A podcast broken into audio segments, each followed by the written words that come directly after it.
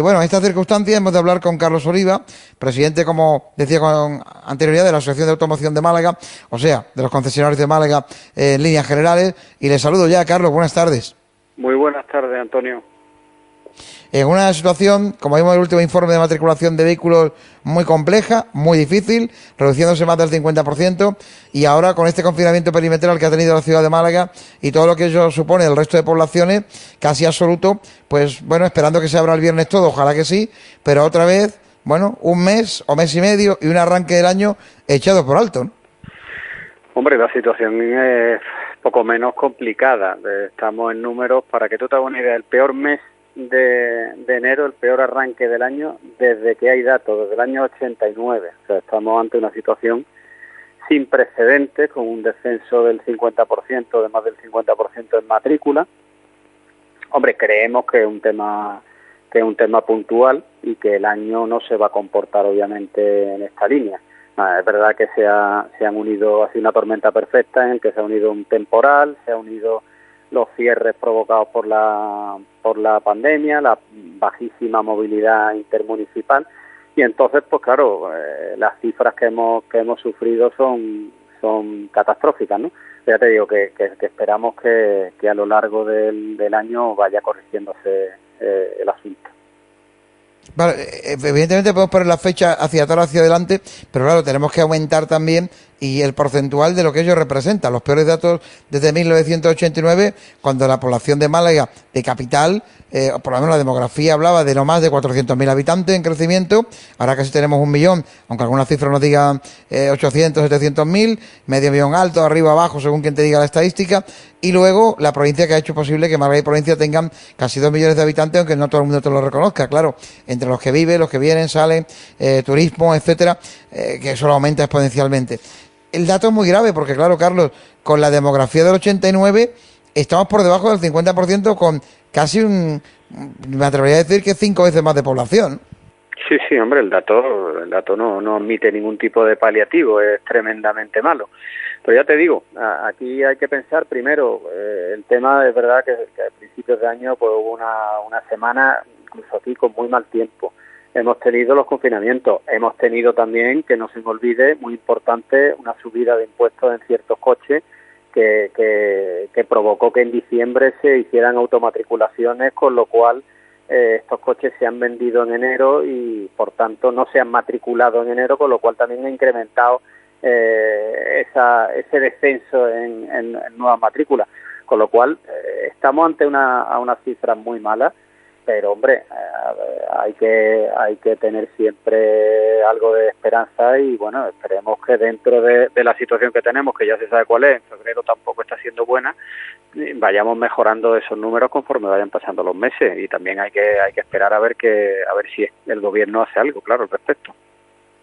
Sí, porque hablamos de plan renove, de plan tal, pero al final el usuario hace cuenta y dice, bueno, eh, si mi coche no está mal del todo, si esto aguanta y tal, resulta que es que yo me voy a cambiar un vehículo en el que ya el sablazo del impuesto de matriculación unido al del IVA, que este es obligatorio también, pues en algunos vehículos, según el lujo del vehículo o el segmento del vehículo, se puede ir al 47% de la compra del vehículo. Es decir, en impuestos no deja de ser una barbaridad. Y no se entiende que en plena crisis el ministro del ramo, que por desgracia encima es malagueño, eh, y del Rincón de la Victoria, eso ya no es culpa de nadie, eh, nació allí, eh, pues Rincón es un pueblo maravilloso y, extraordinario, Málaga también, pero es una lástima que tenga un ministro que dice las barbaridades que dice y que encima eh, haya impulsado más, junto con la industria y consumo, la subida de impuestos, el castigo eh, al diésel, cuando no hay perspectiva de que todo vaya a cambiar tan rápidamente en el tema eléctrico y cuando realmente con la crisis que hay, los avances que podía haber en el mundo del motor se van a ralentizar no menos de cinco años, ¿no?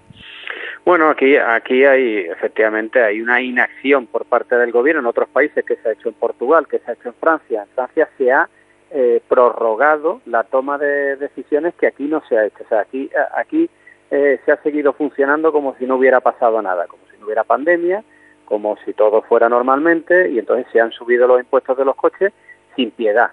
¿Qué se ha hecho en otros países, nuestros vecinos Portugal y Francia?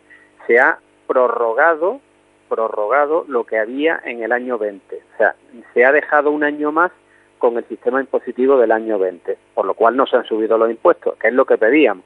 Aquí la, la ministra de Transición Ecológica y tal, pues bueno, después de reuniones con distintas asociaciones, Faconauto y tal, pues no, no, no se consiguió y se dijo que se iba a hacer una reforma fiscal a lo largo del año, que todavía no sabemos nada, pero lo que, lo que sí sabemos, los números que ya sabemos es que en enero se ha dejado, dejado de ingresar por parte del gobierno 105 millones de euros de IVA por la bajada de ventas. O sea, que, que por subir un impuesto que ha aportado mucho menos a las arcas públicas, se ha dejado de facturar, de ingresar en, en concepto de IVA más de 100 millones de euros. Eso, es un dato que se sabe. Con lo cual, eh, me parece que este tipo de, asuntos es muy mejorable, tiene una gestión muy mejorable todavía por parte del gobierno. Sí, porque la cantidad que que se ha perdido de IVA indudablemente es mucho mayor que la que se recupera en matriculaciones que no existen y que en cualquier caso van a ralentizar, ¿no? Porque al final se ralentiza todo, claro. Bueno, ¿y qué hace el sector del motor? ¿Qué hacéis? ¿Qué estáis haciendo los concesionarios en Málaga y en la provincia para intentar paliar todo esto? Más allá de que muchos empiecen a pensar que efectivamente eh, ya ha habido muchos grupos que se han fusionado y que igual esa es la tendencia, ¿no? Bueno, eh, vamos a ver, aquí hay primero, eh, la automoción, como tú sabes, hay una parte importante que es la postventa. La postventa sigue funcionando, la postventa no se ha parado. Yo quiero que todos los oyentes lo sepan. Los talleres siguen abiertos, los, los, talleres para reparación de mecánica, de electricidad, de carrocería siguen abiertos. Todos los concesionarios están abiertos hoy en día, eh, lo que es la postventa. Y esto sigue funcionando. La gente trae los vehículos, porque además la movilidad en estos casos está, está autorizada con, mandamos a los clientes un correo electrónico con, un, con una cita y pueden traerlo, son unos ingresos que se siguen manteniendo. Y con estos ingresos lo que intentamos es mantener la estructura junto a los ERTE correspondientes para los departamentos afectados, los departamentos de venta.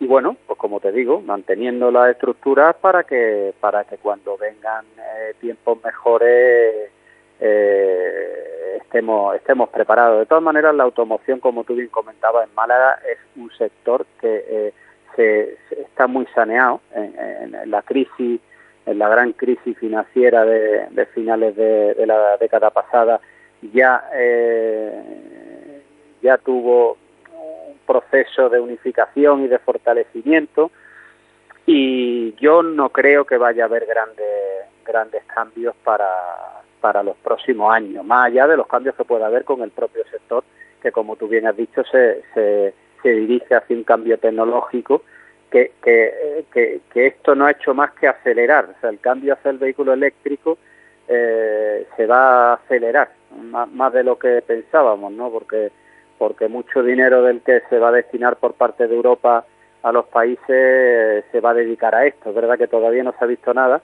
pero esto va a ser una, una cosa que en los próximos años lo vamos a ver muy muy rápidamente cómo van a empezar a, a, instalarse puntos de carga, a, mejorar infraestructura y como el vehículo eléctrico, eléctrico de híbrido, de híbrido enchufable y eléctrico puro, va a acabar siendo una realidad porque, porque ya sabemos que va a ser así y antes de lo que pensamos. Yo aquí tengo una pregunta, sé que es una normativa europea y demás. Eh, cuando la ministra del ramo, que era ministra en ese momento, y ahora es ministra otra vez creo, dijo algo respecto en, el gobierno español, en el gobierno nacional, eh, bueno, pues eh, hubo expertos que dijeron, bueno, realmente si lo que estamos hablando de la capa de ozono, no de las personas, la gasolina es mucho peor para la capa de ozono que el diésel. Otra cosa es para la persona en sí. El diésel debilita mucho menos la capa de ozono, casi no la debilita aunque luego yo sobre esto tengo mis opiniones, porque anda que no hay fábricas como la de Acerinos en San Roque, hay entre los barrios, en San Roque y los barrios, que contaminan diez veces más, bueno, mil veces más por mm. seguramente por milímetro cúbico en el aire y sin embargo eh, nadie la cierra y la tienen abierta y en COVID, sin COVID, con COVID y encima algunos presumen a pesar de las enfermedades que provoca. Pero dicho esto, que quería apuntarlo. Eh, yo no sé si desde, desde el sector de automoción os asombra un poco la alegría con la que se dicen las cosas, ¿no? Porque claro, el diésel no perjudica más que la gasolina, la capa de ozono. Si estamos protegiendo el planeta, incentivar la gasolina por el, gasoil es un error. Eh, punto uno. Y punto dos, eh, ¿dónde se van a reciclar sabiendo cómo algunas empresas de reciclaje trabajan, ¿cómo se va a reciclar todo el tema de baterías, eh, del gasto eléctrico? El gasto eléctrico supone también un coste a lo mejor menor que el coste de contaminación, no sé, de la gasolina o el gasoil, pero desde luego esas baterías, esa recuperación del vehículo, yo no sé si están pensando en esto, sin contar que yo no tengo claro, más allá de energía solar, baterías, etcétera, que en otros sectores, eh, navieras, eh, aviación, etcétera, esos motores sean autosuficientes para que no haya problemas. Bueno, aquí hay varios temas. Efectivamente, como tú bien dices, el, el diésel, eh, la contaminación no es un tema único. La contaminación son muchos parámetros. El diésel lo que lo que emite son unas micropartículas que son eh, cancerígenas y que son malas para, para la salud de las personas directamente cuando las respiran. Pero, en cambio, al tener menos consumo, emite menos CO2, o sea, emite menos gases de efecto invernadero. El gasolina emite un poquito más de CO2, pero emite muchas menos partículas eh, de estas que hemos comentado. Entonces, claro, aquí hay eh, dos cosas a tener en cuenta. Pues tú puedes primar uno u otro y con eso tendrás un resultado. Pero al final lo que se está buscando es la reducción drástica de la emisión de CO2. La, reducción drástica pasa por electrificar los coches de, cualquier manera, porque si no es imposible, tanto híbridos como híbridos enchufables y tal. El tema de, la, de las baterías, hombre, aquí al final eh, hay, un, hay una cosa muy importante y es eh, no solamente cuánto se consume, cuánto se contamina, sino dónde se contamina. O sea, si tú eres el alcalde de una ciudad, lo que tú quieres por la es que tus tu ciudadanos se levanten y vean eh, la ciudad limpia, el aire limpio y tal, y no tengan una boina eh, amarilla o, marrón todo el año, como pasa en muchísimas ciudades, sobre todo grandes ciudades del mundo. Y para eso lo que tienes que hacer es quitar los coches, porque los coches contaminan en las ciudades. Entonces, eh, luego dices tú, bueno, pero es que las baterías y tal, las baterías contaminan en donde se haga el reciclaje o donde se fabriquen que, oye, puede parecer egoísta y puede ser una solución, pero que no es la ciudad, eso se hace en otros sitios. Entonces, eh, de entrada, aquí los alcaldes, que son muchas veces mueven, mueven mucho este tipo de, decisiones, porque si a ti te prohíben entrar con un vehículo del año 2007 en, en Madrid, pues claro, tú te tienes que comprar otro y si te compras otro te compras un eléctrico porque ya es lo que te dicen que va a ser. Entonces, e, este tipo de, de, de decisiones de compra que la mueven, se mueven en una manera grande por parte de los alcaldes, pues aquí tenemos eh, lo que está pasando. O sea, si Ada Colau Madrid o, Valencia están promocionando la, venta de, vehículos eléctricos, es porque ellos la, la contaminación que ven es la que tienen localmente. Luego habrá que ver el tema de dónde se saca la electricidad para cargar los coches. Hoy había una noticia en expansión muy interesante que decía que la, que la finca, los precios de las fincas rurales eh, se están disparando en determinados municipios porque la están comprando fondos para instalar huertos solares. Otra vez volvemos a lo que pasó eh, hace, hace 15 años con este tema. Y bueno, esto es eh, otra, puede ser una burbuja, puede ser una cosa futuro, pero, pero parece que, otra vez vamos a volver a la generación eh, solar de la electricidad, con lo cual, obviamente, pues eso reduce muchísimo la contaminación y, yo creo que a la larga es la, es la manera de que, de que tenga sentido esto de la, de la electrificación del parque, porque si tú dependes de centrales de, de gas o de otro tipo para cargar los coches, pues efectivamente estás trasladando la contaminación de las ciudades a otro sitio, pero no es un arreglo a nivel a nivel eh, global serio. lo importante es sacar la electricidad de una vía eh, que no, no contaminante. Hombre, yo entiendo en cualquier caso que, bueno que todas esas vías luego hay que analizarlas después con más calma, qué zona contamina más, qué pasa luego en el reciclaje, las capas freáticas de esos lugares donde no se ve, pero al final hay contaminación igual, aunque no la estés viendo, ¿no? Eh, bueno, y a la naturaleza propia y a todas las cosas que están encima, encima de la mesa, ¿no? Pero dicho eso, que no es baladí, eh, yo creo eh, que al final por muy bien que vaya un vehículo, tenemos los Teslas, tenemos otras marcas, eh, Lexus, Toyota hace mucho tiempo que avanzaron en esa línea, lo está haciendo también Honda ya, eh, lo ha hecho también Kia, pero al final, mm, eh, más allá de que eh, tiene un peligro para los peatones y no se para solo porque no se escucha dónde llegar, ¿no? que esta es otra, es broma aparte, ¿no? Más allá de eso, eh, al final hay una cosa que está clara. Yo no sé si en grandes desplazamientos la tendencia va a ser, pues me compro un coche que me hace me permite hacer los 100, 200, 300 kilómetros, que tengo grandes desplazamientos mm, hasta la ciudad y en la ciudad, en un aparcamiento determinado, tengo el coche eléctrico, la moto eléctrica, que es la que permite moverme con autonomía, eh, sin contaminación, 40 o 50 kilómetros, eh, bueno, pues circulando por el centro de la ciudad o por los alrededores, no, no de forma muy lejana, ¿no? Bueno, al final, al final habrá una red de carga que permita hacer viajes de largo recorrido con vehículos eléctricos, porque se va a unir una red de carga potente. Es que los vehículos, la carga de vehículos es muy importante, la red de carga, que una red de carga sea de una red con una potencia adecuada. Si tú tienes una, una red potente, tú puedes cargar un coche en, minutos. Y si tienes una, una situación buena de los puntos de recarga, pues tú puedes circular con un coche que tenga 400, 450 kilómetros de autonomía, puedes hacer el viaje que tú quieras. Entonces, primero habría que, que poner los puntos de recarga Luego habrá también una mejoría con los años de la, de la autonomía de las baterías, porque ahí hay bastantes descubrimientos y hay mucho, están invirtiendo muchísimo los fabricantes en I+.D. Y luego mm, también está el hidrógeno por ahí, que bueno, se oye hablar, está empezando tímidamente, no es una cosa que vaya a empezar mañana, pero el hidrógeno, que es una manera de, electricidad, porque el, hidrógeno lo que genera electricidad y mueve un coche eléctrico, eh, elimina el tema de la, de la recarga y lo convierte en una cosa de minutos como puede ser la gasolina y tienen autonomías de coches normales de combustión. Entonces, eh, realmente ahora lo que hay es incertidumbre y no se sabe qué va a pasar. Lo que sí se sabe es que eh, el futuro va a ser eléctrico de una manera u otra. El futuro eh, inmediato, no te hablo del futuro a 10 años, el futuro inmediato va a ser eléctrico. De una manera con mayor hibridación, menor, con un tema de hidrógeno probablemente a más largo plazo, pero va a ser va a ser eléctrico y habrá infraestructura muy potente porque porque eso es lo que es lo que está demandando la, la Unión Europea y no hay otra manera los fabricantes ya están volcados en eso y sabemos que, que por ahí va el futuro. Sí, ahora mismo está ahí, a ver qué es lo que acontece, pero sigue mediándose muchos coches de diésel en muchos, en muchos lugares donde efectivamente, de alguna manera, eh, entiendo yo, ¿no, Carlos? Que mm, para el campo, para ciertos sitios, casi es obligatorio, entre comillas eso, al menos de momento, y porque además siguen siendo los vehículos en que coste-beneficio mm, a día de hoy eh, le cuesta menos al, al cliente, al usuario. Hombre, los vehículos diésel siguen teniendo un cliente. Estamos hablando de que llegaron a ser el 70% de las ventas o algo más y ahora están por un 20 y pico. Siguen teniendo un cliente, gente que hace muchísimos kilómetros, un uso en carretera del vehículo eh, y lo seguirán teniendo durante años, ¿no? No es una cosa que, vaya a desaparecer, pero quedarán como, como, como un uso más minoritario, ¿eh? para gente que hace un uso extensivo del coche, no un uso de ciudad ni un uso esporádico de hacerte una un viaje, porque para eso habrá otro otro tipo de vehículo.